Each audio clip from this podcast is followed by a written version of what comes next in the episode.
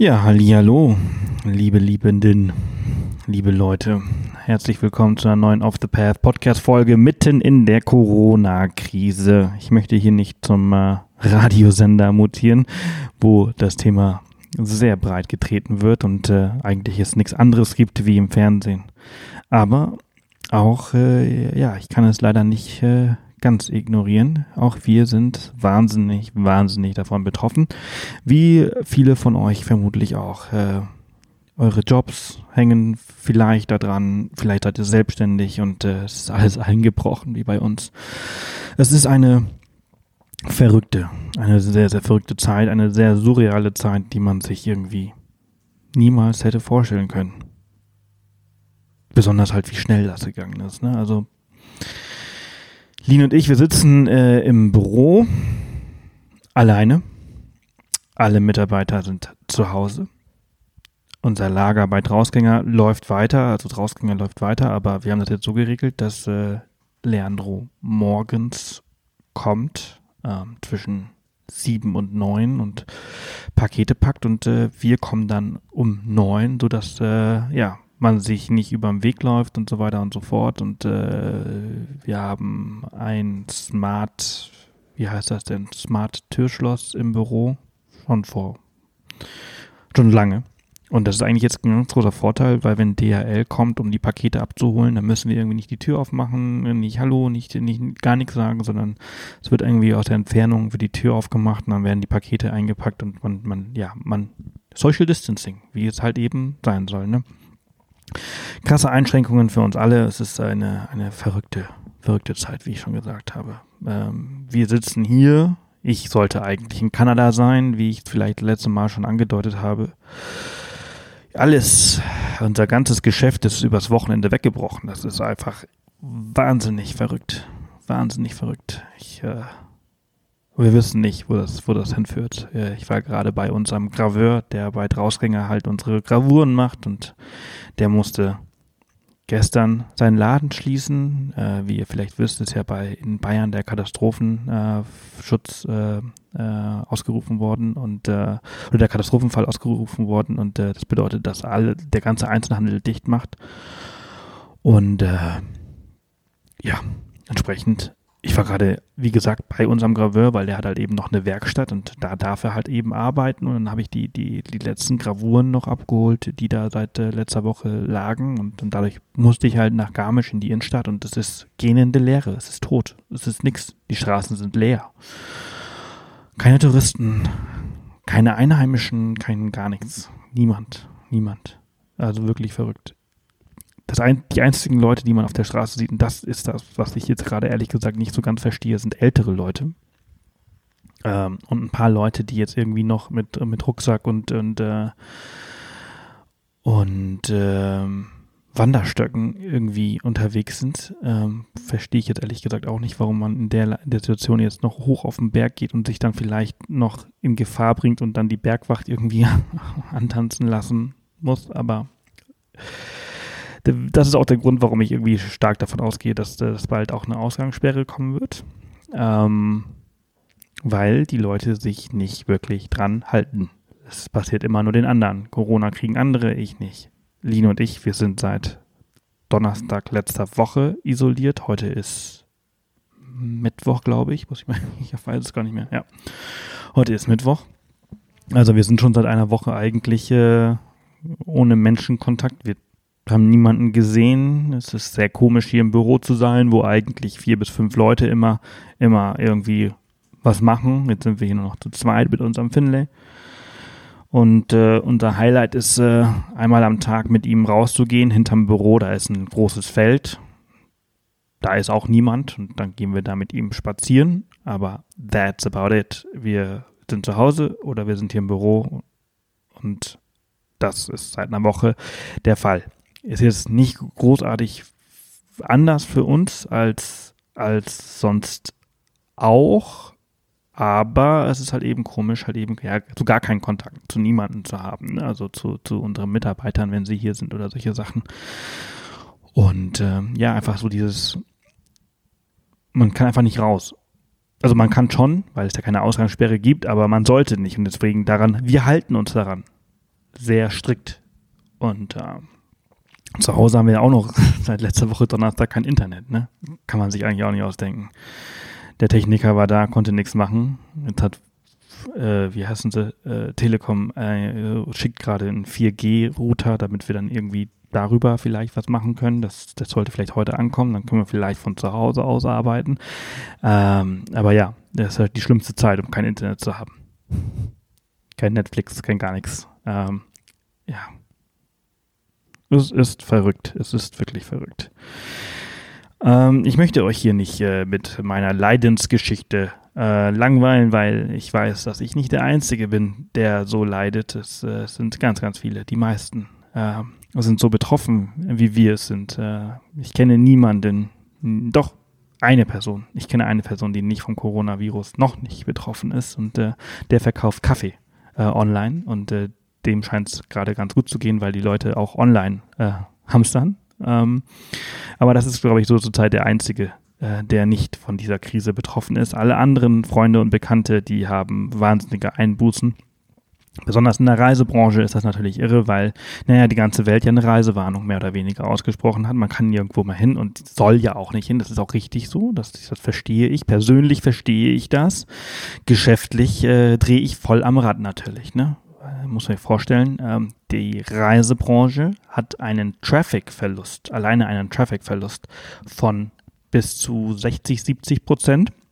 Äh, wir sind äh, am oberen Ende, 70 Prozent äh, Traffic-Einbußen zurzeit, weil sich natürlich niemand fürs Reisen interessiert und äh, aber halt auch nicht recherchiert. Eigentlich so die freie Zeit, die man jetzt hat, könnte man ja nutzen, um vielleicht äh, die, den nächsten Roadtrip vielleicht nach Irland oder Schottland oder so zu planen, aber das äh, wird, äh, das ist äh, relativ wenige, die das machen und ähm, entsprechend sind nicht nur Aufträge weg und wir können jetzt keine reinen Aufträge äh, erfüllen, sondern äh, auch, und, und das bucht natürlich auch niemand mehr was. Ne? Unsere ganzen Affiliate-Einnahmen, die, die eigentlich immer sicher waren, die, die fallen jetzt weg und alte Einnahmen, die sicher waren, die werden gecancelt und oh, es ist, es ist irre, irre, irre, irre, irre, irre. Eigentlich hatte ich nicht vor, so viel darüber zu reden und mittlerweile tue ich schon seit fast äh, siebeneinhalb Minuten.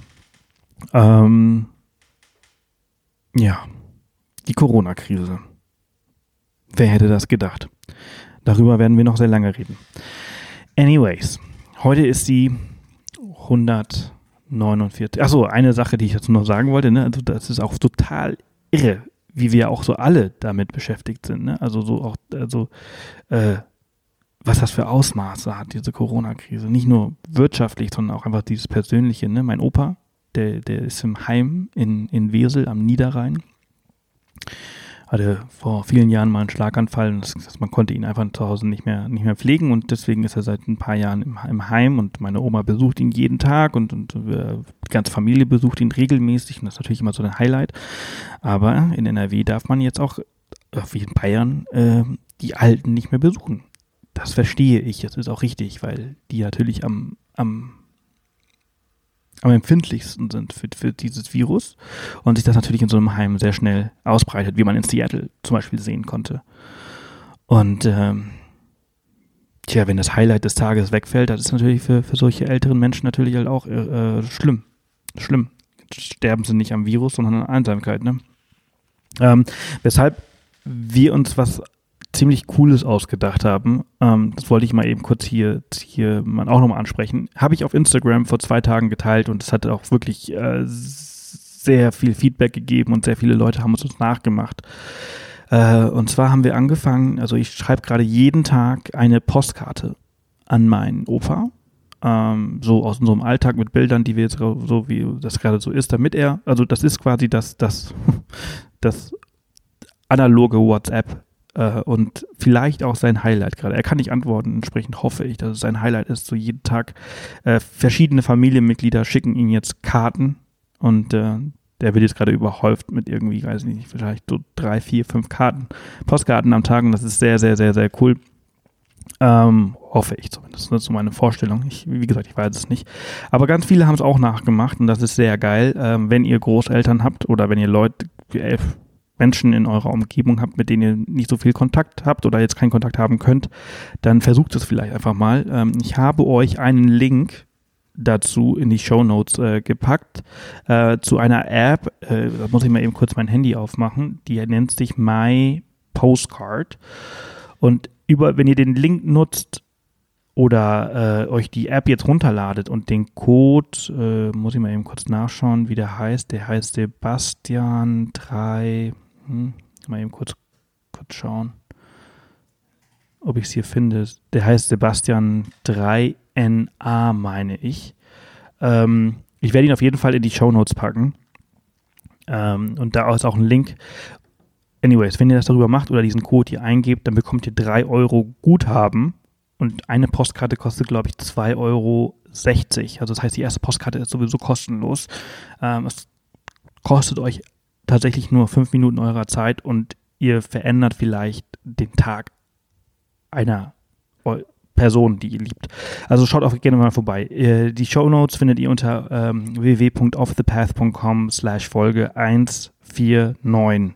Heute haben wir nämlich die 149. Podcast-Folge.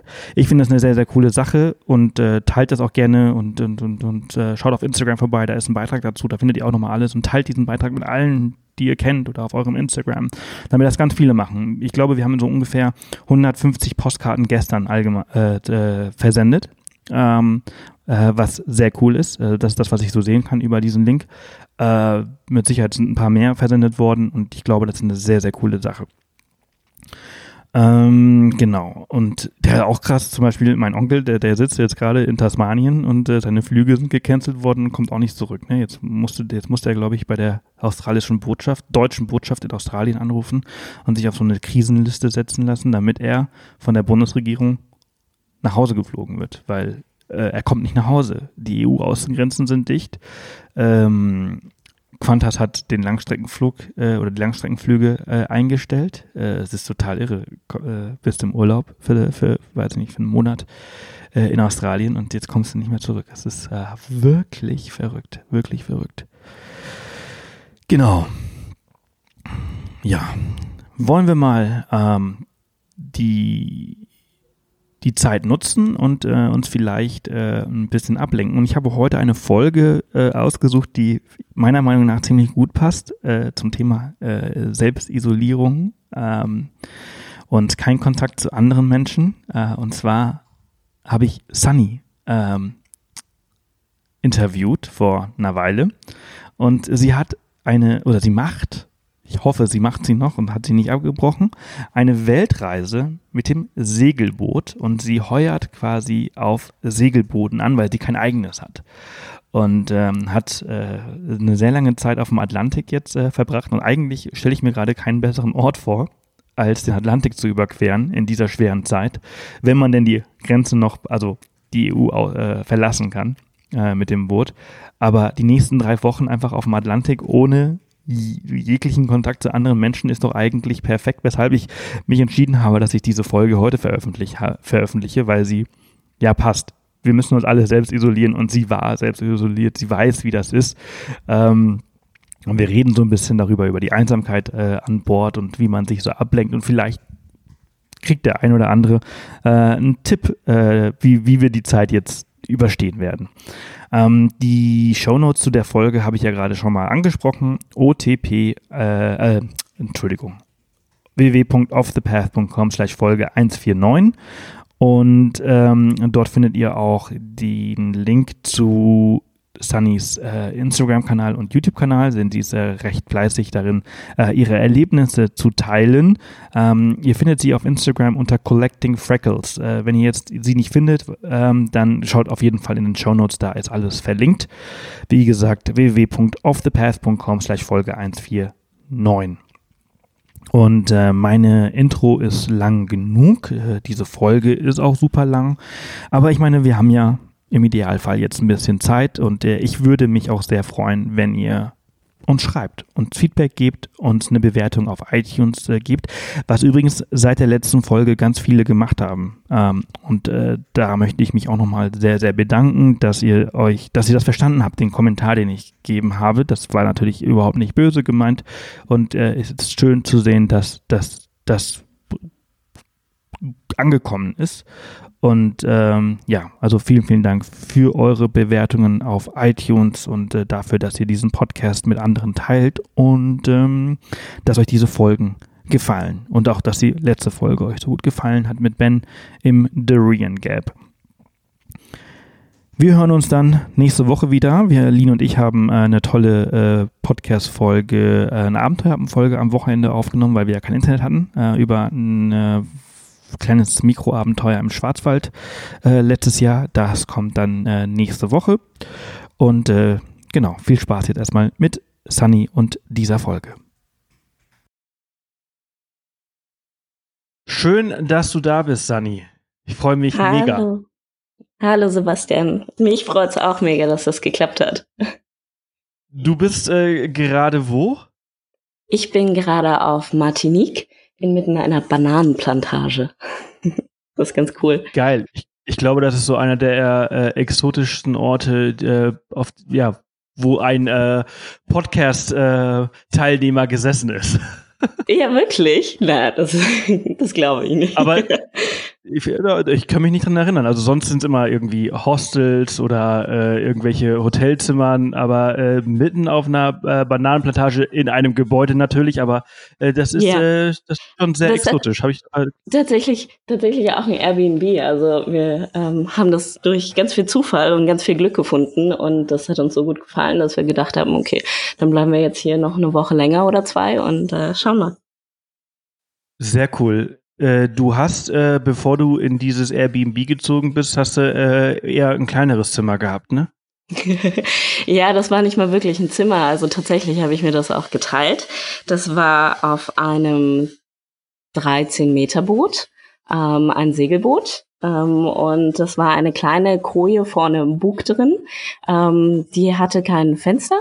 Ähm, und war ganz dunkel in der Nacht und hatte eine Tür, die man lieber offen gelassen hat, damit man Luft bekommen hat. Jetzt äh, würde ich am liebsten sagen, ach du Scheiße. ja, noch, noch, am, noch, auch noch am, am, am, Bug, da ist ja natürlich irgendwie, da bewegt sich so am meisten. Ähm, ja, das ähm, stimmt. Und also äh, nochmal für alle, die, die ja gar nicht wissen, was du gemacht hast. Ich habe es natürlich in der, in der, in der Intro schon erwähnt. Also du bist äh, äh, ja, du reist per Anhalter auf Segelbooten, ne? Genau, das mache ich jetzt mittlerweile seit sieben Monaten. Und ähm, mein Weg hat mich von Norddeutschland, äh, von Flensburg aus, ähm, bis über den Atlantik geführt. Und jetzt bin ich in der Karibik angekommen und kann es noch nicht so ganz fassen, dass das geklappt hat. Total verrückt. Äh, wie bist du, be bevor ich jetzt frage, wie bist du auf die Idee gekommen, erzähl doch vielleicht mal ein bisschen über dich äh, was hast du vorher gemacht und ja, und dann am Ende, wie bist du auf die Idee gekommen, so zu reisen? Ja, also ähm, ich komme aus Berlin.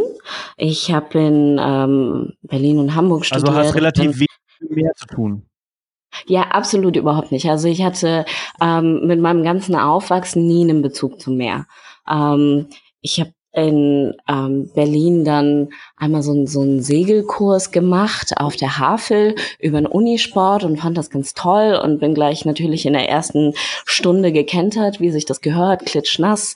Ähm, und ja, ich war nicht sonderlich talentiert, hatte aber großen Spaß dabei und habe es aber tatsächlich nach diesem Segelkurs ähm, fünf, sechs Jahre nie wieder auf dem See geschafft. Und ähm, dann wurde ich eingeladen ähm, von ja, jemanden, der eine ähm, Segel-Community gegründet hat. Und der meinte, ja, dann komm noch mal mit. Äh, wir chartern immer Boote, wir teilen uns die Kosten, dann komm noch mal mit aufs Boot.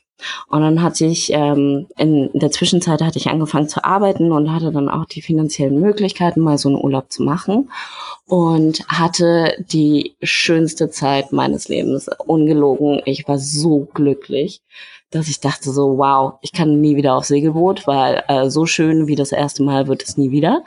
Ähm, und dann wäre ich das auf also ich wäre fast nicht wieder aufs Segelboot gegangen, hatte dann aber wieder, wie das so ist, Resturlaub, musste den im März irgendwie loswerden.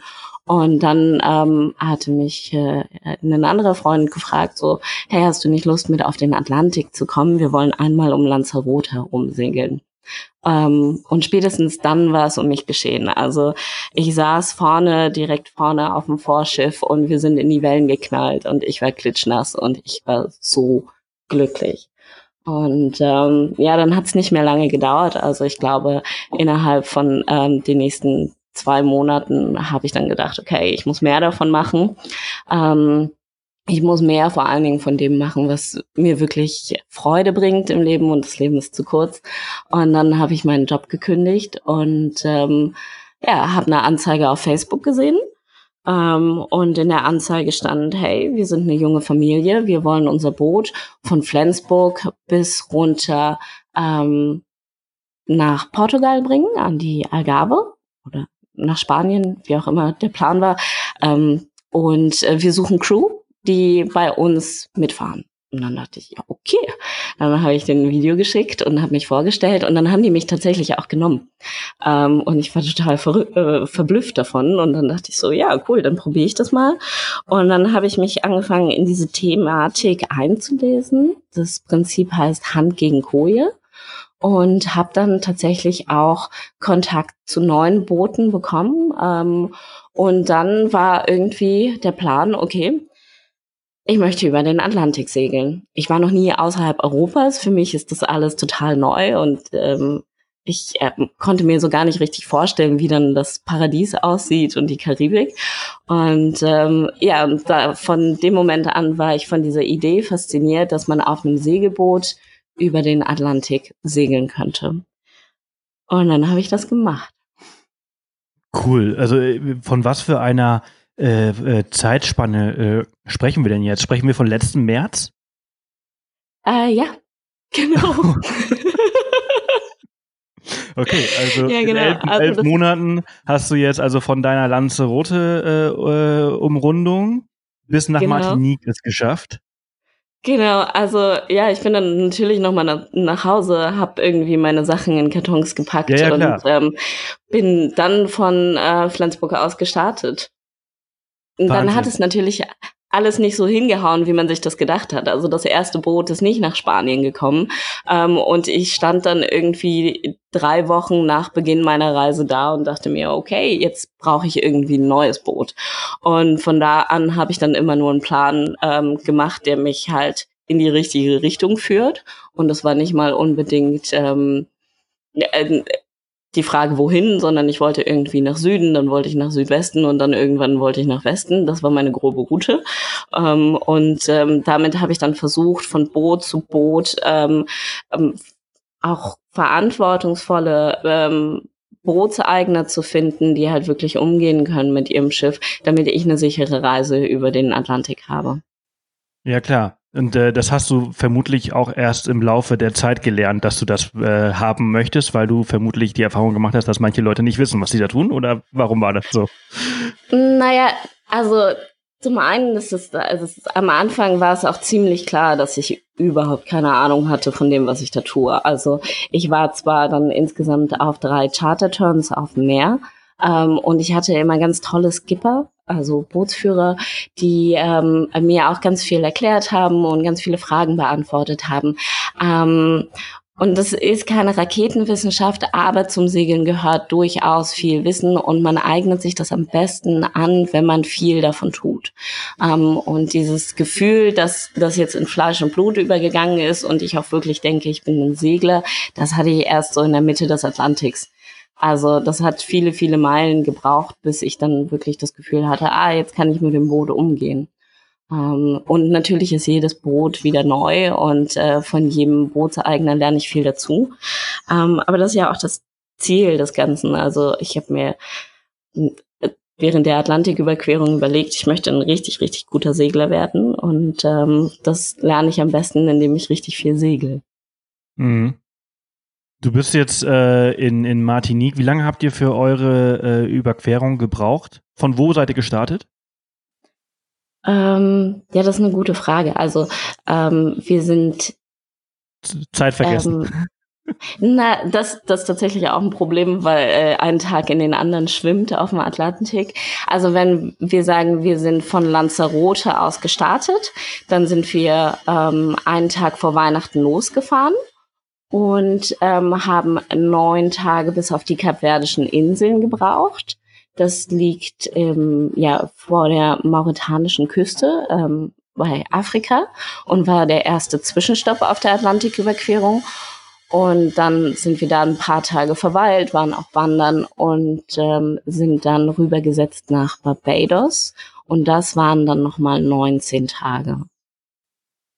Okay, also ziemlich lange. Wie, wie, wie, ist, wie ist das äh, auf, auf so einem Segelboot, wenn du so lange unterwegs bist? Äh, 19 Tage äh, auf dem Atlantik. Ähm, da habt, habt ihr krasse Stürme gehabt? Wie, wie war das, ähm, immer nur Wasser zu sehen?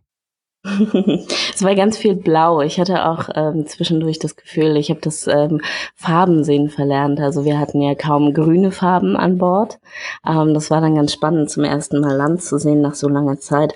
Aber an Bord ähm, kommt so eine Routine zustande. Also man arbeitet in Schichtsystemen, so dass man immer jemanden zu jeder Zeit im Cockpit hat. Das heißt, ähm, die Tage verschwimmen in die Nächte, weil man ist zu beiden Zeiten wach. Und dann verschwimmen die Tage aber auch ineinander. Und das Highlight ist eigentlich, und auch das, woran man sich erinnern kann, so was ist wie viele Tage her, was haben wir an dem Tag gegessen tatsächlich. Also mhm. das Highlight ist Kochen. Und äh, Stürmer hatten wir zum Glück nicht. Ähm, in der Zeit, in der ich jetzt über den Atlantik ähm, gesegelt bin, da nehmen die ähm, der Passatwind nimmt zu. Das ist ein ganz mäßiger, stetiger Wind. Ähm, und der sorgt dafür, dass der Wind einen die ganze Zeit von hinten in die Segel bläst und ähm, dich ganz gemütlich darüber treibt. Wir hatten auch Glück dabei, das muss man sagen. Also es kann immer mal mehr Wind sein, aber wenn man leichte Winde hat, dann ist man zwar langsam, so wie wir das waren, aber zumindest ist man ganz gemütlich unterwegs. Hm. Eine konstante Geschwindigkeit von, äh, von rechts nach links über den Atlantik. Ja, es ganz, ähm, ganz spannend ist, dass man das ja auch in ein paar Stunden mit einem Flugzeug machen kann. Und das, ähm, das also ich habe das Gefühl, ich habe nicht den Atlantik überquert, ich habe ihn ein Stück weit auch vermessen. Und ähm, das erste Mal Land zu sehen war natürlich ganz großartig. Also ähm, aber dann auch, du siehst das erste Mal Land und dann dauert es nochmal acht Stunden, bis du dann tatsächlich einen Fuß an Land setzt. Da ist es auch. Ja. Es ist alles, es ist alles wie in Schneckentempo auf einem Segelboot. Wenn man, wenn man eine kleine Segeltour macht oder halt auch eine, eine Kreuzfahrt äh, mal gemacht hat, dann ist man nach einem Seetag schon irgendwie so ein bisschen so sehr auf See gew gewöhnt, dass man halt am Land auch äh, Seegang äh, hat. Wie war das nach yeah. 19 Tagen äh, wieder einen Fuß an Land zu setzen? Bist du dann sofort umgefallen? Na, nee, das nicht. Ähm, auf der Atlantiküberquerung, also jetzt das letzte Stück, das war nicht so schlimm, weil das Boot sich ganz langsam bewegt hat. Ich hatte aber tatsächlich ähm, das Gefühl, dass ich zum ersten Mal meine Beine wieder benutze. Ähm, also das ist ähm, ein ganz komisches Gefühl. Also ich bin man hat so Gummifüße, ne? So als wenn man, als wenn man äh, na, es, ist, es war nicht der Seegang, der mich beschäftigt hat an Land, ähm, sondern es war tatsächlich dieses Beine wieder benutzen. Ähm, man hat ja nur einen sehr, sehr engen Bewegungsrahmen, in dem man sich bewegen kann. Und ah, eigentlich ja, ja, jetzt verstehe ich. Man, ja, ja, ja. man läuft nicht, sondern man klettert eher durch die Gegend. Ähm, und die paar Schritte, die man am Stück gehen kann, die sind für einen Skat. Also das kannst du, ähm, das kann man nicht zählen. Also das erste Mal wieder die Beine zu benutzen und erstmal wieder laufen, zehn Minuten am Stück, das hat sich schon komisch angefühlt. Die Beine waren tatsächlich so gummiartig, aber es war nicht der stolze Seemannsgang, der so ein bisschen breitbeinig über den Steg geht. Den hatte ich aber auch schon bei anderen Überfahrten. Okay. Aber ich kann mir das richtig vorstellen. Aber wie, wie, macht man das? Ähm, jetzt ist es natürlich dann deine erste und, und, und längste äh, Atlantiküberquerung gewesen. Ähm, und warst du darauf vorbereitet, dass du dich so wenig bewegst? Hast du irgendwelche irgendeinen besonderen Sport äh, äh, an Bord getrieben, um das irgendwie zu minimieren oder war das überraschend? Ja, also ich habe mich ja auf dieser Atlantiküberquerung habe ich mich ja mit kürzeren Etappen, auch sehr lange Etappen, wenn man das so auf der Weltkarte sieht, ähm, vorbereitet. Also ähm, ich war vorher schon äh, vier Tage, vier Nächte auf der See und hatte auch sehr ähm, anstrengendes Wetter, also keine Stürme, aber sehr, sehr anstrengendes Wetter mit viel Welle ähm, und ähm, das war ähm, mit jeder Etappe, auch mit der ich dazugelernt habe, ähm, hat sich das dann ähm, so aufgespult, dass ich eigentlich ganz ruhig war, als das auf den Atlantik zuging und als dann so dieses große Stück vor mir lag. Und ähm, ich wusste, man muss einfach entspannen, man muss auch die Tage nehmen, wie sie kommen. Und ähm, wenn man sich darauf einlässt, dass man jetzt wirklich Zeit hat, ähm, auch ganz viel Zeit für seine Gedanken hat, dann ist es was total Schönes. Also es hat was total Meditatives, sich die ganze Zeit den Wellen hinzugeben. Man darf sich halt nicht auf den Gedanken einlassen, dass man ähm, keinen Ausgang hat. Ja, es gibt keine Tür, du kannst das Boot nicht verlassen. Ähm, und du darfst dir auch niemals wünschen, dass es aufhört, sich zu bewegen. Also du darfst dir nie Ruhe wünschen. Du musst dich eigentlich immer dieser Wellenbewegung hingeben um das als auch als angenehm zu empfinden. Mhm. Ja, das, das kann ich mir sehr gut vorstellen. Ähm, du hast ja äh, diese Überquerung ähm, oder bisher eigentlich alles äh, seit deiner Lanzarote-Tour äh, über Hand, Hand gegen Koje, heißt das, ne? Genau, das heißt Hand gegen Koje. Äh, und das ist ja mittlerweile eine riesengroße Plattform. Also ich kenne, also ich habe diese Plattform schon ganz, ganz oft gehört in, in verschiedenen Unterhaltungen seit Jahren. Ähm, und das ist eigentlich sowas wie Airbnb für Segler, die kein eigenes Boot haben.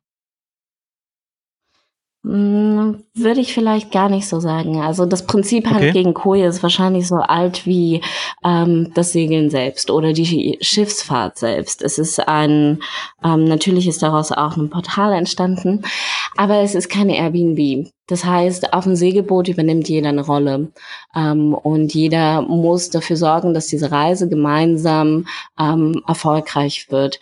Das heißt, man ist auch nicht zu Gast an Bord, sondern ist, man ist ein Teil der Crew. Und ähm, mit dem kommt auch eine Verantwortung für deinen Nebenmann.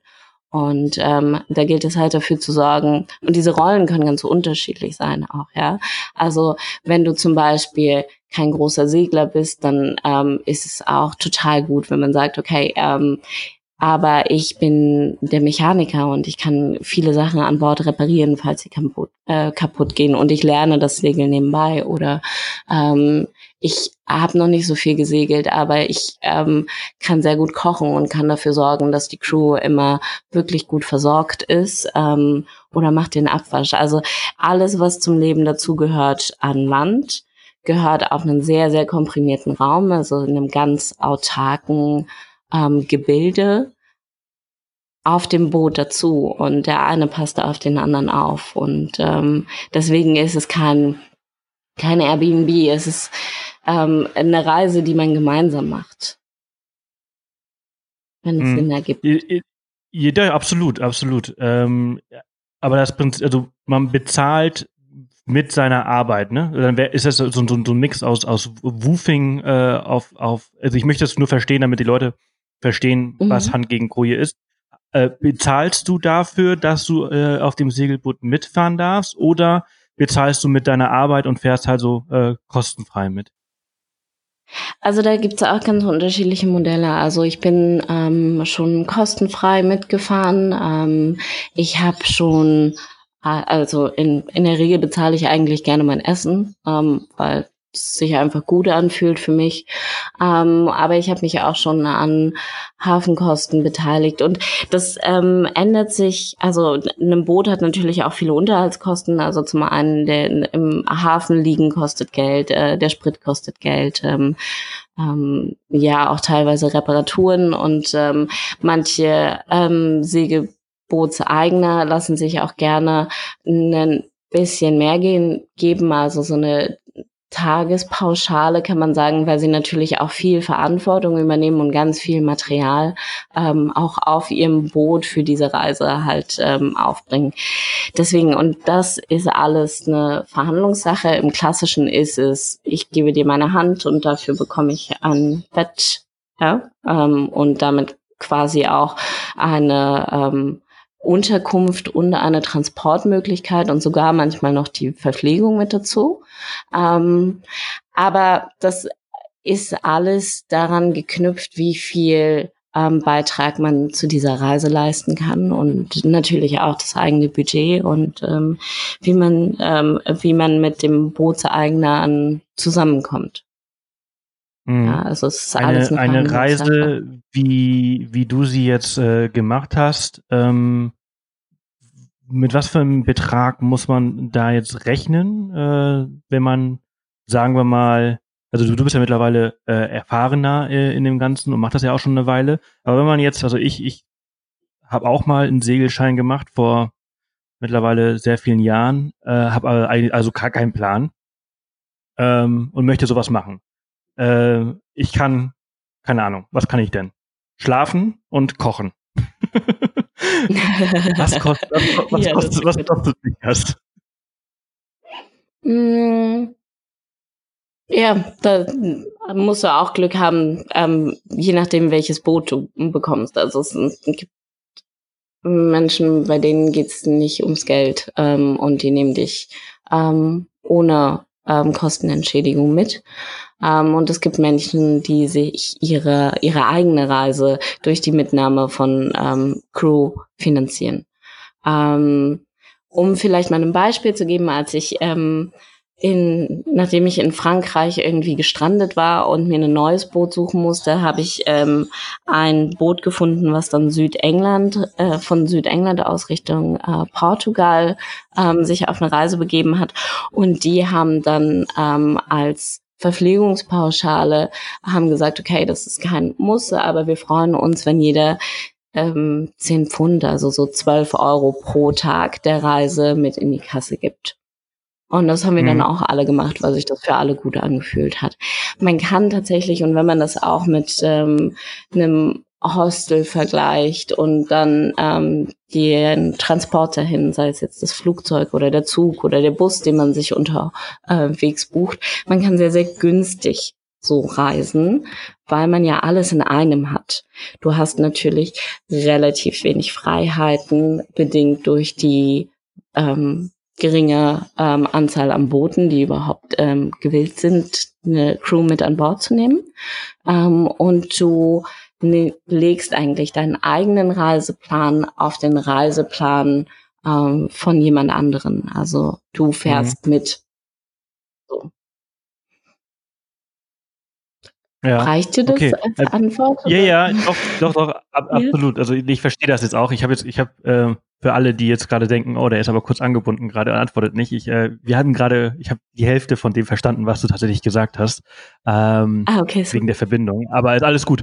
Ähm, du, die, dein, das letzte Schiff, äh, mit dem du unterwegs warst, äh, waren, war 30 Meter, hattest du gesagt, ne? Äh, 30 Meter und du hast ja vorne im Bug äh, geschlafen. Wie viele Leute war waren Meter. Das war keine 30 Meter. Ähm, das Boot war 42 Fuß, also gut 12 Meter. Oh, okay. Und wir waren, okay. das ist eine Nummer kleiner. Ähm, wir waren zu dritt an Bord. Das war aber auch die Minimalbesetzung. Also ähm, ich wäre nicht zu zweit über den Atlantik gefahren, weil wäre irgendwas schief gegangen. Ähm, dann hätte man sich das alleine teilen müssen, das ganze Stück. Also es, da muss ja nur jemand krank werden und ähm, oder dem muss es schlecht gehen und auf einmal hast du die Verantwortung für jemanden, der krank ist an Bord und für ähm, den Kurs, die Reise und dass das Schiff ankommt. Und deswegen ist, war auf diesem Boot mit dieser Größe die Minimalbesetzung drei Personen und das ähm, haben wir ganz gut hingekriegt zu dritt. Okay, wie, wie, muss man sich, wie muss man sich das dann vorstellen? Also äh, äh, das, das war ein Pärchen, was dich mitgenommen hat oder jemand, der zwei Leute mitgenommen hat und äh, wenn man halt 19 Tage unterwegs ist. Du hast ja gesagt, also nach, nach der Hälfte wusste ich so ungefähr, was ich mache. Das bedeutet, du musstest auch mal die Nacht durchmachen und den Kurs halten und, und wissen, okay, wir müssen irgendwie ja Richtung Westen oder so und so viel Grad fahren. Ja, Richtung Westen war immer, Richtung Westen war immer ein guter Indikator, dahin fahren, wo die Sonne untergeht. Ähm, nee, es war tatsächlich ein Einhandsegler.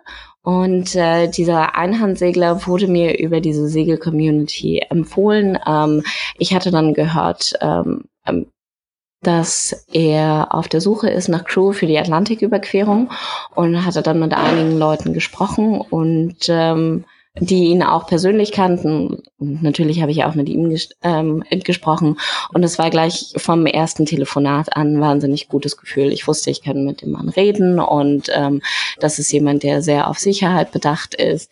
Der hat ein gutes Boot. Das ist auch für so eine Atlantiküberquerung gemacht. Ähm, und da habe ich mich ganz gut mitgefühlt.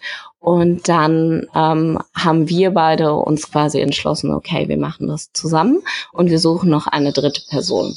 Und diese dritte Person ist dann ähm, Anfang Dezember stand dann fest, ah, okay, wir nehmen ähm, die Miriam noch mit an Bord. Und dann ähm, haben wir uns alle zusammen das erste Mal in Lanzarote getroffen für mich war das ganz angenehm, weil ich mit dem Boot, mit dem ich vorher unterwegs war, die, die meinten, ach, wir wollen eher auf die Kanarischen Inseln, dann setzen wir dich doch in Lanzarote ab. Da musste ich nur einmal ähm, im, im Hafen umziehen und von einem Steg zum anderen.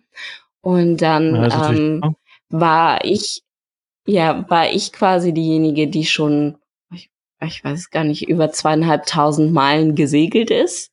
Ähm, und ähm, die Miriam, die wir mitgenommen hatten, die war zwar auch schon auf Chartertrips, war aber auch noch nie durch eine Nacht gesegelt. Das heißt, die erste Fahrt, die wir mit ihr gemacht haben, war halt eine Nachtfahrt. Und ähm, auch da hat es ganz gut geklappt, dass wir ähm, dann bei ihrer Wache haben ähm, der Wolfgang, der Bootseigner und ich haben uns halt abgewechselt ähm, und waren im Cockpit und immer wenn Miriam Fragen hatte, konnte sie eine Frage stellen. Und da habe ich auch gemerkt, wie viel ich schon weiß über das Segeln und wie viel Wissen ich mich mir angeeignet habe. Das war mir vorher gar nicht so bewusst. Und dann ähm, haben wir diese, also auch mir super schnell gelernt und hat dann die Nachtschichten alleine übernommen.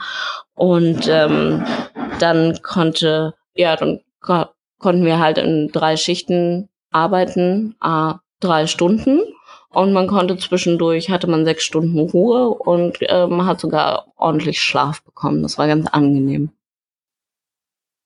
Das hört sich sehr gut an. Ich hätte, ich hätte mich sowieso ge gewundert, wie lange ihr dann, äh, wenn du sagst drei Stunden, aber ja, äh, sechs Stunden äh, Schlaf oder Pause zwischen deinen Schichten. Das ist ja eine ordentliche Mütze Schlaf. Äh, hat man denn in, in, so, einer, in so einer kleinen Kabine äh, unter Deck äh, ohne Fenster gut schlafen können? Oder ist das eine Sache von Gewohnheit? Ich frage mich ja, wie diese ganzen Leute auf diesen äh, Kreuzfahrtschiffen, äh, die jetzt gerade mit dem Coronavirus äh, da irgendwie sich nicht äh, aus den Zimmern bewegen dürfen, die müssen sich wahrscheinlich auch so fühlen wie du in dem kleinen Ding da. Ich glaube, die haben selbst in ihrer Kreuzfahrtschiff-Koje noch mehr Platz. Ähm, ja. Die, die Koje, also es ist was, ähm, es ist ein Rückzugsort und es wird was ganz Gemütliches. Und dadurch, dass man sich quasi in diese Wellenbewegung reingeben kann, fühlt es sich so auch so ein bisschen an, als würde man in den Schlaf gewiegt. Und wenn es mal anstrengend ist und alle Mann an Deck sein müssen, dann schläft man auch einfach aus Erschöpfung. Anstrengend wird's dann, wenn die Wellen von der Seite kommen und eigentlich die ganze Zeit versuchen, dich aus dem Bett raus äh, zu schubsen. Und da gibt es dann so. Das habt ihr auch gehabt. Ähm, ja, also ich bin tatsächlich einmal aufgewacht und habe mich so an der, an der Matratze festklammern müssen und irgendwie mit dem Fuß noch irgendwie abgestützt, damit ich dann nicht auf den Boden rolle.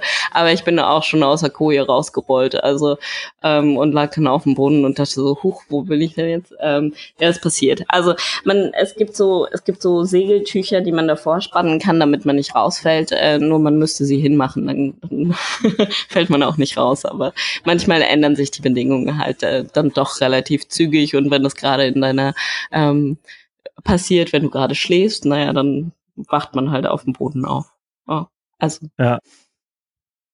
Ich finde das ja super geil, was du da gemacht hast, weil das ist ja das ultimative Slow Traveling, oder? Also ich glaube, nur die, die vielleicht noch zu Fuß unterwegs sind, sind langsamer unterwegs, als, als du es warst. Und das ist ja äh, Entschleunigung pur.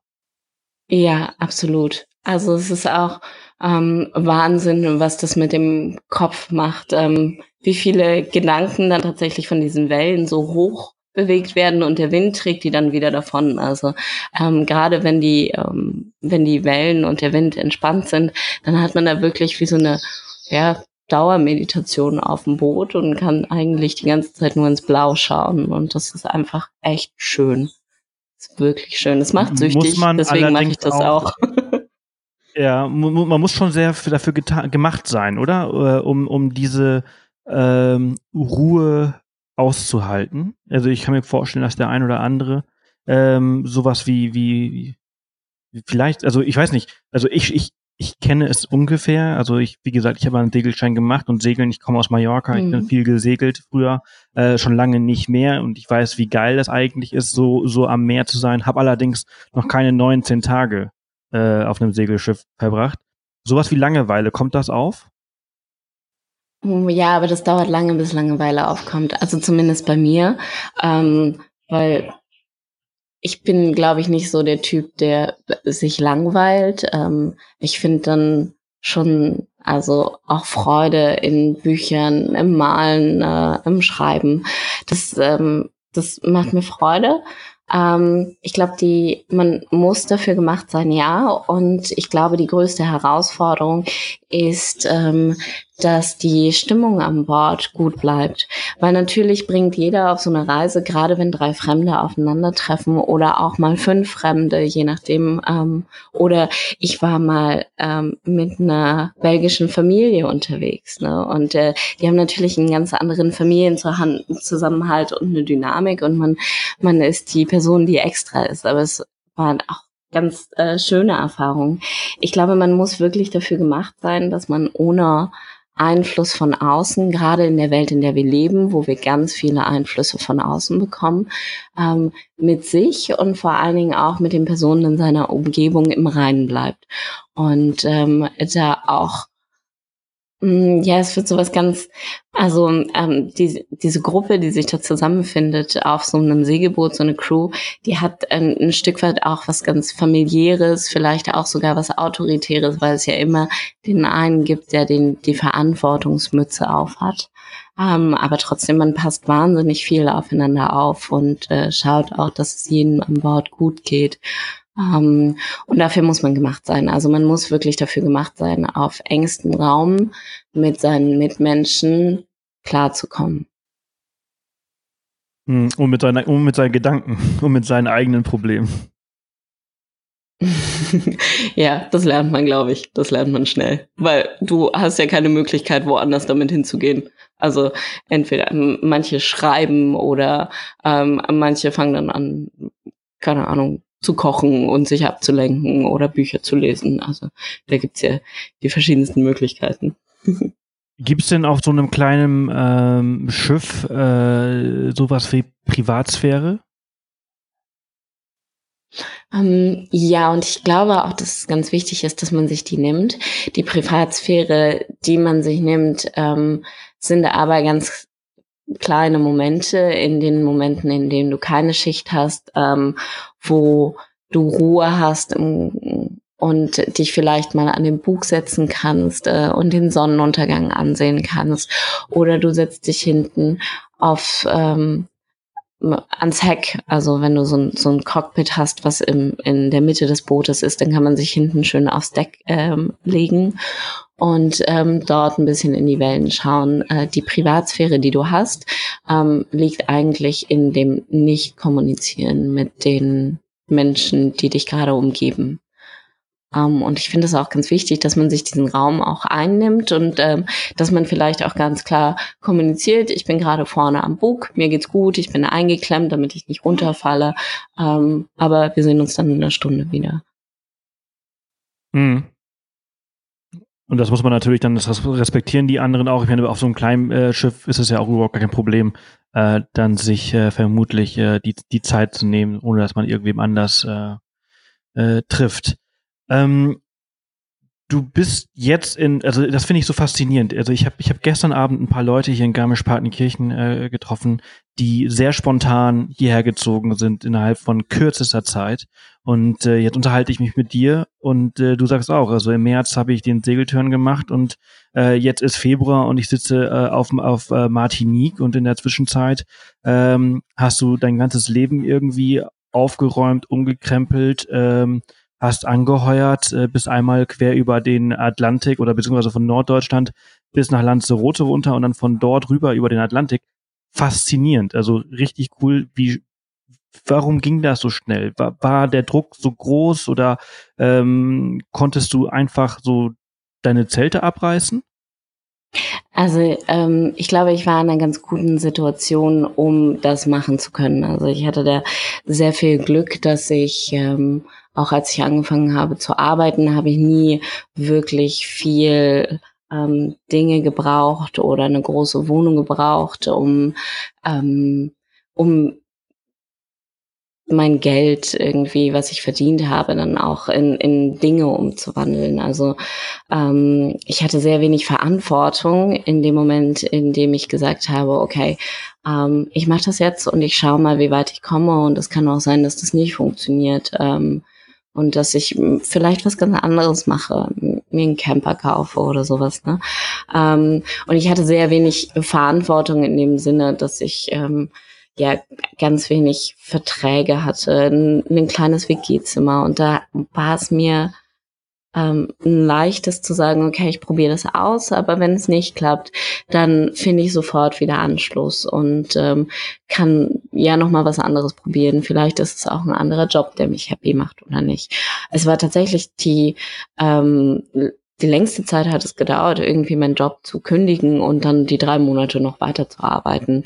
Aber diesen Entschluss zu fassen ähm, und ich wusste auch, dass ich diesen Entschluss fassen muss. Das hat natürlich viel länger gedauert. Also ich würde mal sagen, bevor ich die ähm, Kündigung bei meinem alten Arbeitgeber eingereicht habe, bin ich bestimmt vier, fünf Monate mit dem Gedanken schwanger gegangen, okay, was mache ich denn jetzt eigentlich ähm, mit dem, was ich habe, auch mit dem Geld, was ich zusammengespart habe und wirklich in welche Richtung soll die Reise gehen.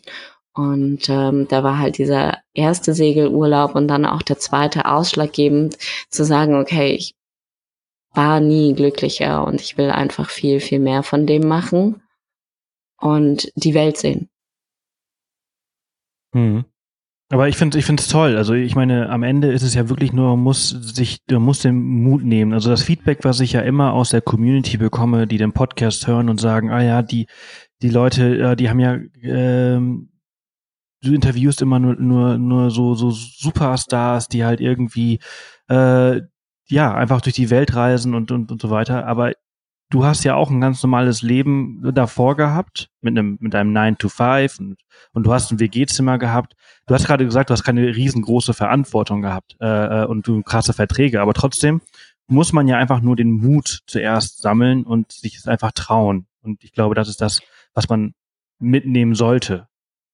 Ja, ich habe viel auch über, über Mut nachgedacht, weil in dem Moment, in dem ich den Entschluss getroffen habe, habe hab ich von so vielen gehört, du bist so mutig. Ähm, das kennen vielleicht auch viele.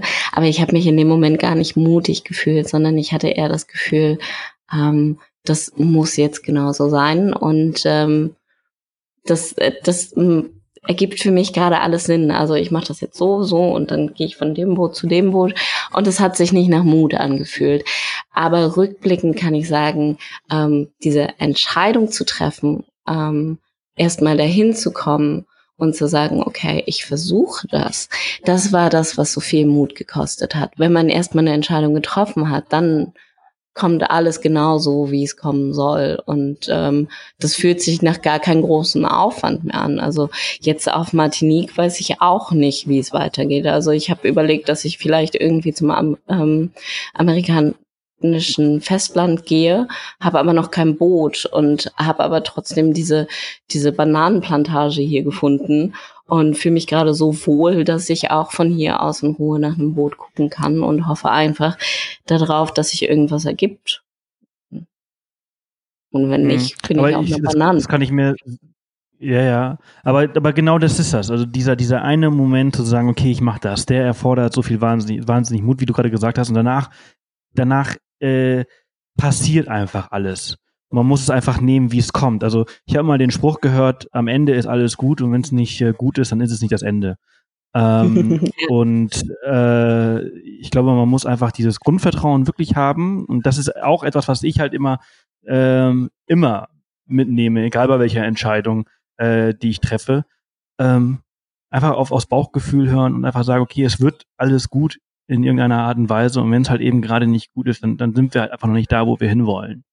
Ähm, aber man muss sich trauen, äh, ja, ins kalte Wasser zu springen und, und in dieses, dieses Unbekannte äh, äh, zu ziehen. Ja, das lohnt sich auch.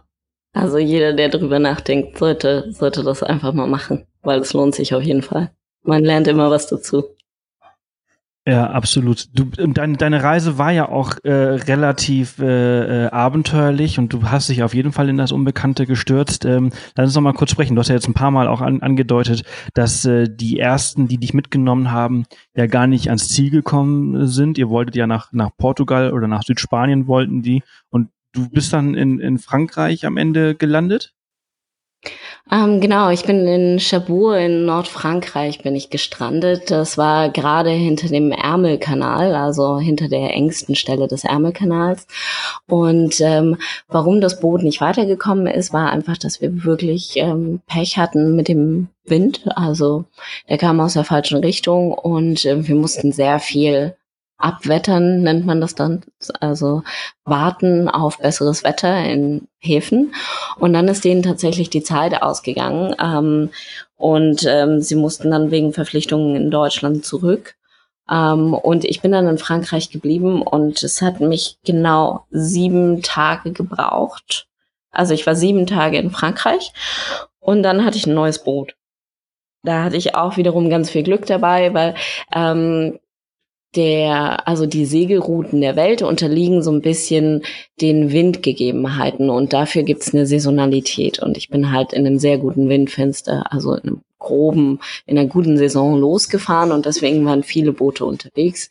Ähm, und dann hat mich ein Ire mitgenommen, ähm, ein total erfahrener Segler. Also auch heute ähm, stehen wir noch in regen Kontakt. Ähm, immer wenn ich eine ne Frage habe oder eine ne Meinung brauche, dann, dann rufe ich den an. Ähm, ist ganz toll. Ähm, der, der ist immer da und passt irgendwie auch noch so ein bisschen auf. Ähm, und mit denen bin ich dann über die Biskaya gefahren. Die Biskaya ist diese, diese Bucht zwischen ja, Bucht ist nicht, aber dieses große Stück Meer zwischen Frankreich und Nordspanien. Ähm, und die ist sehr berüchtigt dafür, dass es ähm, sehr harsche ähm, Wetterfenster da geben kann. Und ähm, mhm. die Wetterfenster, die gut zu machen sind, sind relativ klein. Und ähm, wir hatten auch viel Wind und wir hatten viel Welle und ähm, sind da aber dadurch, dass er so erfahren war, in einem wahnsinnig guten Wetterfenster losgefahren und haben das alles ähm, ganz gut gemeistert. Das war aber auch bis heute mein anstrengendstes Segeln. Ähm, dann sind wir die ganze portugiesische Küste runtergefahren und dann bin ich dort an Land gegangen und ähm, bin über Land mit Bussen über Sevilla ähm, ins Mittelmeer gereist ähm, und dort ähm, habe ich dann eine, also die belgische Familie getroffen, die hatten noch nie Crew an Bord und meinten, ach, wir probieren das einfach mal. Und dann hatten wir auch wieder Pech mit dem Wind und ähm, hatten dann ähm, so gut wie keinen Wind und haben uns dann entschlossen, dass wir an der marokkanischen Küste ähm, anhalten und äh, da habe ich dann tatsächlich auch zum ersten Mal einen Pass, in, äh, einen Stempel in meinem Pass bekommen. Und dann waren wir irgendwie, und auch da habe ich mich niemals gesehen auf meiner Route, haben wir zehn Tage ähm, Pause in Marokko gemacht, bis dann wieder das nächste Windfenster war und waren dann auf Märkten in Marokko und haben Surfstrände besucht. Und ähm, ja, es war ein total schönes ähm, Erlebnis. Und dann bin ich nach Lanzarote. Also insgesamt waren es jetzt ähm, vier Boote, mit denen ich unterwegs war. Vier Boote und äh, hunderte Erlebnisse. die äh, ungeplant waren.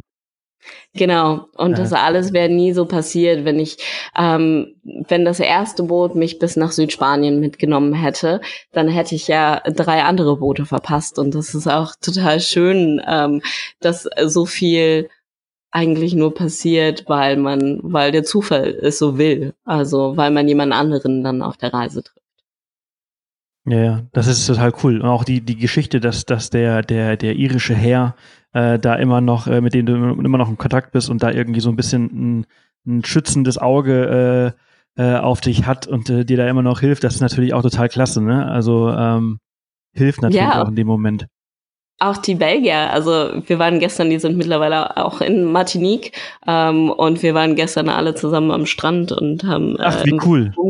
mit den Kids. Also äh, das ist schon total toll. Also es war gestern so ein bisschen ähm, ein fader Beigeschmack, weil ähm, ich werde die wahrscheinlich dann das nächste Mal erst wieder in Antwerp sehen, wenn die auf ihrem Weg nach Hause kommen, weil für mich geht die Reise in den Süden und die werden nach Norden weiterreisen. Ähm, ja, das ist aber, das ist irgendwie meine Reisefamilie geworden. Wir haben uns auf so vielen Stationen auch danach noch gesehen. Und es sind auch lange Zeiten, die man auf dem Segelboot verbringt. Also mit den Belgiern war ich sechs Wochen unterwegs. Jetzt ähm, die Atlantiküberquerung waren fast zwei Monate, die ich dort an Bord gelebt habe. Ähm, und es ist, es ist einfach viel Zeit, in der man sich auch wahnsinnig gut kennenlernt und auch total zusammenwachsen kann. Ja.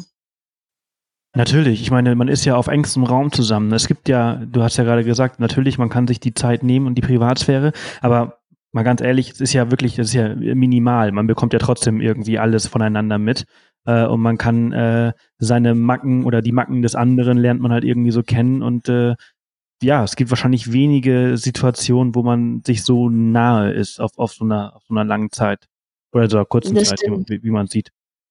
Ne, es ist schon, ja, es ist schon eine lange Zeit. Also gerade wenn man das mit dem, ähm, ja, Daumen raushalten an der Autostraße vergleicht, wie viel Zeit verbringt man miteinander? Vielleicht vier Stunden mal, vielleicht mal einen ganzen Tag oder auch zwei auf einer ja, genau. längeren Reise. Ja. Aber zwei Monate sind nochmal eine ganz andere Hausnummer und man lernt sich wahnsinnig gut kennen, gerade wenn man eigentlich nur auf dem Boot sich hat, mit dem man sich unterhalten kann und dann ähm, kennt man die ganze Lebensgeschichte in relativ kurzer Zeit. Das ist ganz spannend. Ja, ja, das, das kann ich mir sehr gut vorstellen. Jetzt bist du, jetzt bist du in Martinique, äh, deine, deine belgische Familie äh, geht Richtung Norden. Du hast ja gerade gesagt, für mich geht's jetzt weiter Richtung äh, Süden äh, oder vielleicht halt auch mal äh, amerikanisches Festland, hast du kurz, kurz angesprochen. Wie geht's für dich denn jetzt irgendwie so grob weiter? Hast du eine grobe Route? Ich meine, es kommt ja wahrscheinlich immer darauf an, welches Boot du erwischt. Ähm, aber wenn es nach dir gehen würde, würde es jetzt wie weitergehen? Ja, das Schöne ist, dass jetzt gerade ähm, ich zum allerersten Mal keinen Plan und keinen Zeitdruck habe ähm, und auch keinem Zeitdruck von einem anderen Boot unterliege. Ähm, das finde ich gerade für den Moment sehr angenehm. Ich habe schon Sehnsucht nach dem Wasser. Also ich bin jetzt seit einer guten Woche an Land und es kitzelt schon wieder unter den Fingern. Ähm, momentan habe ich mit einem deutschen Bootseigner auf Curaçao Kontakt, ähm, ob daraus was wird und ob wir vielleicht sogar zusammen durch den Panama-Kanal gehen. Das hängt jetzt so ein bisschen davon ab, ob und wann und wie ich ein Boot finde, was sich aufmacht Richtung, ähm, Richtung Curaçao oder Aruba oder so. Oder vielleicht sogar Kolumbien oder Panama, so dass ich den dann treffen könnte. Aber ich weiß es tatsächlich noch nicht. Also jetzt habe ich das Gefühl, ich bin zum ersten Mal in dieser großen neuen Welt angekommen und ähm, es gibt so viele ähm, Projekte, die mich reizen. Ähm, auf die ich Lust habe, ähm, vielleicht auch mal auf so einer ähm, Korallenfarm zu arbeiten oder vielleicht doch irgendwie in Nicaragua Englisch zu unterrichten bei einer NGO oder vielleicht doch irgendwie einen Campervan zu kaufen nach Süden. Also das sind alles gerade Gedanken, die durch meinen Kopf schweben. Aber wie es so wirklich weitergeht, das wird der Zufall zeigen. Cool, ein Traum du lebst, du lebst einen Traum. Du hast, du hast alles Zeit der Welt wie, äh, und kannst tun und machen, äh, was du willst. Das ist total super. Ähm, hören sich alle, äh, also alle Pläne oder alle Ideen hören sich äh, super an. Ich würde sagen, du machst sie alle in der Reihenfolge. ja, am besten. Äh, wie viel, wie viel Zeit hast du dir denn für deine äh, Kannst du das als Auszeit nennen oder, oder ist das jetzt einfach so ein, so ein Teilabschnitt deines Lebens? Also wie viel, was, was, wie lange soll das gehen? Also ich habe mir von Anfang an gesagt, ich mache das genau so lange, wie sich das gut anfühlt. Und ähm, dann gibt's natürlich irgendwann ähm, einen Punkt, da wird dann äh, das Ersparte zu Ende gehen. Ähm, es sei denn, ich finde ähm, ja, unterwegs die Möglichkeit, vielleicht mit dem einen oder anderen Job dann wieder mehr Geld anzusparen. Das ähm, ist, äh, das ist alles noch nicht raus. Ich glaube nicht, dass es eine Auszeit ist. Das würde das Ganze irgendwie für mich, für, also ich fände es schade, wenn es ein Enddatum hätte. Ähm, und deswegen ähm, schaue ich, was sich ergibt und auch was kommt und ähm, ja, nehmen es, wie es kommt. Also da gibt es tatsächlich kein, kein Enddatum, aber halt, wenn es sich anfühlt und wenn es sich gut anfühlt für mich, das hinter mir zu lassen und wenn es sich gut anfühlt, was Neues zu starten, dann werde ich das auch machen. Toll. Dann wünsche ich dir für, für deine äh, zukünftigen äh, Pläne und Abenteuer alles, alles Gute. Äh, es hat wahnsinnig viel Spaß gemacht, äh, sich mit dir äh, darüber zu unterhalten. Ich wünschte, wir hätten es geschafft, das live aufzunehmen. Irgendwo auf einer karibischen Insel mit einem leckeren Rum hätten wir stundenlang über die vielen, vielen Themen sprechen können, die du so erlebt hast. Es hat, also es hat sehr, sehr viel Spaß gemacht. Das machen wir dann beim nächsten Mal. Und ähm, ich wollte noch eine Sache sagen, und zwar habe ich ganz viele Podcasts auch von dir gehört auf der Atlantiküberquerung. Und ähm, ich finde das total großartig, dass du es schaffst, mir in der Mitte des Atlantiks Bock auf die Mecklenburgische Seenplatte zu machen und da mit dem Hausboot rumzutouren. und ähm, wollte mich geil. dafür bedanken. Also es war echt wirklich total schön, ähm, ähm, auch irgendwie Teil von deiner, von deinen Reisen sein zu können. Und ähm, ich habe da großen Spaß mit. Sehr, sehr cool. Vielen, vielen Dank, dass du das jetzt noch geteilt hast. Das bedeutet mir wirklich sehr, sehr viel. Man, man sitzt ja hier immer, du ja jetzt gerade aus, du sitzt in Martinique auf einer, auf einer Bananenplantage, schaust auf deinen PC und ich schaue ja auch nur auf dieses orangene Kästchen vor mir und sehe deine Wellen, Sprachwellen äh, äh, ausreißen, wenn, wenn du sprichst, aber es ist nochmal was anderes, wenn man dann wirklich das Feedback bekommt, dass es, dass es gut ist, das, was man macht. Und vielen, vielen Dank. Ja, sehr gerne. Und danke auch dir, dass ich hier teilhaben konnte. ja, hat wirklich äh, sehr viel Spaß gemacht und, und wie gesagt, ähm, alles, alles, alles Gute. Äh, vielen Dank, dass, dass du dir die Zeit genommen hast in, in, in deiner äh, während deines Landgangs. Und äh, ja, ganz viel Erfolg. ja. Bis bald. Ja, Tschüss. Dankeschön.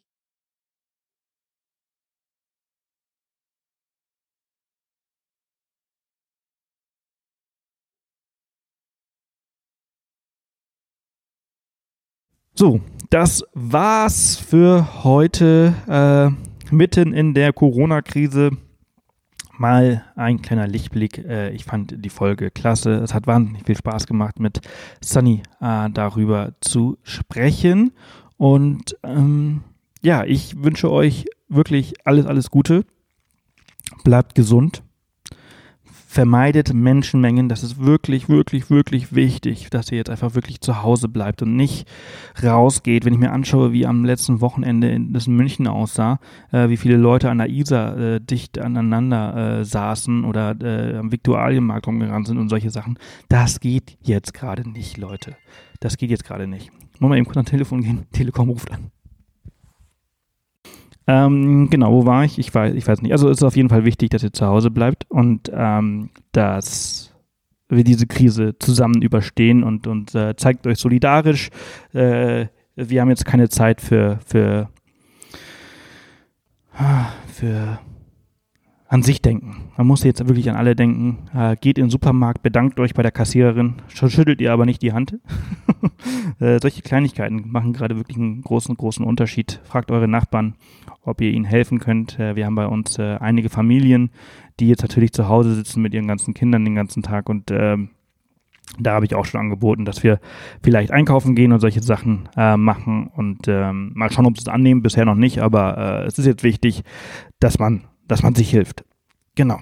Ihr Lieben, das war's für heute. Ich wünsche euch was. Bleibt gesund. Passt auf euch auf. Schreibt uns auf Instagram und Co. Und äh, bis nächste Woche. Tschüss und bis bald.